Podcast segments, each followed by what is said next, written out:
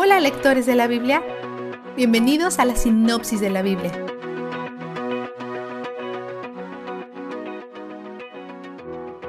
Los creyentes gentiles son la audiencia primaria en esta carta de Pedro. Roma todavía tiene el control y Nerón, un perseguidor de cristianos famoso, probablemente es emperador. El imperio de Roma es tan malvado que Pedro lo apoda Babilonia, que fue un imperio malvado del Antiguo Testamento. Roma es Babilonia 2.0, y la Iglesia está bajo una persecución severa en una cultura que está abiertamente rebelándose contra Dios y su reino. Pedro les escribe para animarlos, recordándoles que Dios los ha escogido. Probablemente se sienten olvidados o traicionados por Dios, pero Pedro les dice, Dios causó su renacimiento y los está sosteniendo por siempre. Estas pruebas no son su rechazo hacia ustedes, mas los está purificando. Parece que los están debilitando, pero estas pruebas en realidad están fortaleciendo su fe. Los profetas soportaron esto y era con un propósito.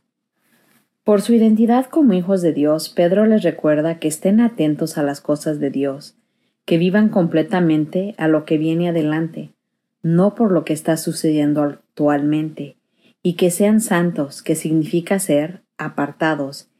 Él quiere que maduren en su fe, porque tienen un llamado grande, son un sacerdocio santo. Pero ¿cómo es posible? No son levitas, ni siquiera son judíos, son gentiles. Pedro está señalando a una doctrina llamada el sacerdocio del creyente, estableciendo que cada creyente es un sacerdote y que cada creyente puede acercarse a Dios directamente, porque Cristo es el único mediador que necesitamos.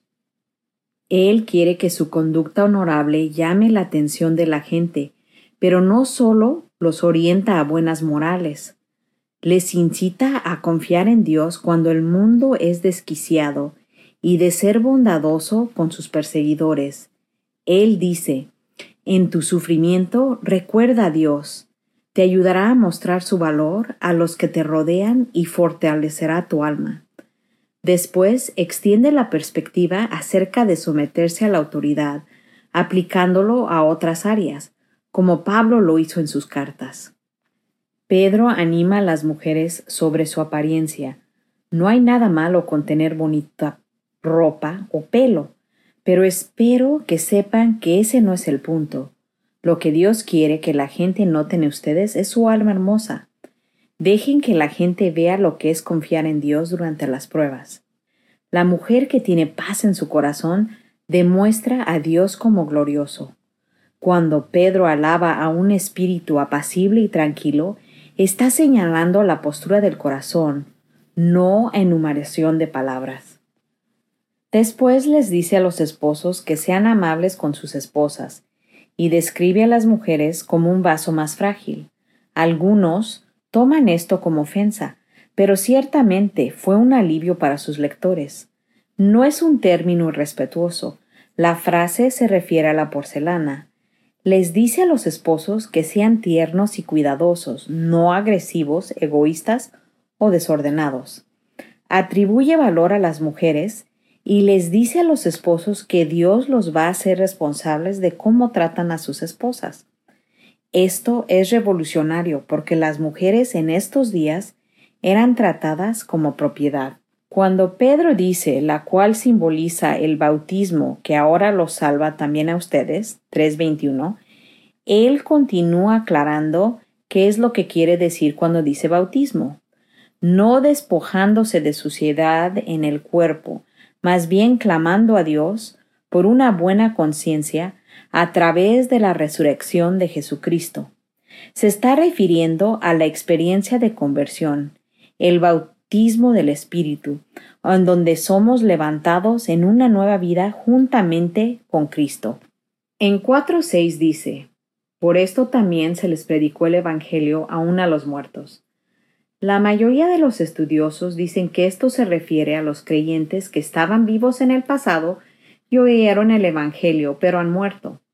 Pedro dice que ya no tienen un cuerpo de carne, pero están vivos en el Espíritu, como lo es Dios.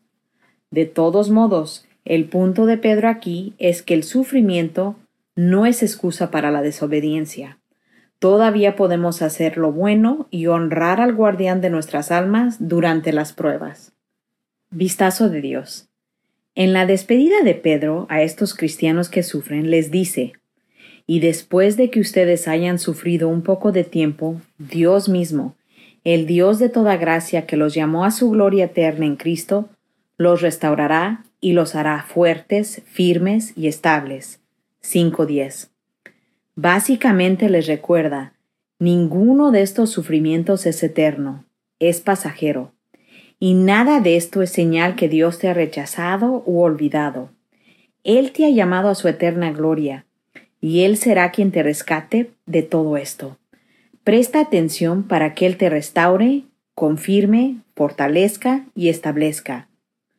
Ya sea que eso pase ahora o en la eternidad, Él no fallará. Él es donde el júbilo está. La sinopsis de la Biblia es presentada a ustedes gracias a B-Group, estudios bíblicos y de discipulado que se reúnen en iglesias y hogares alrededor del mundo cada semana.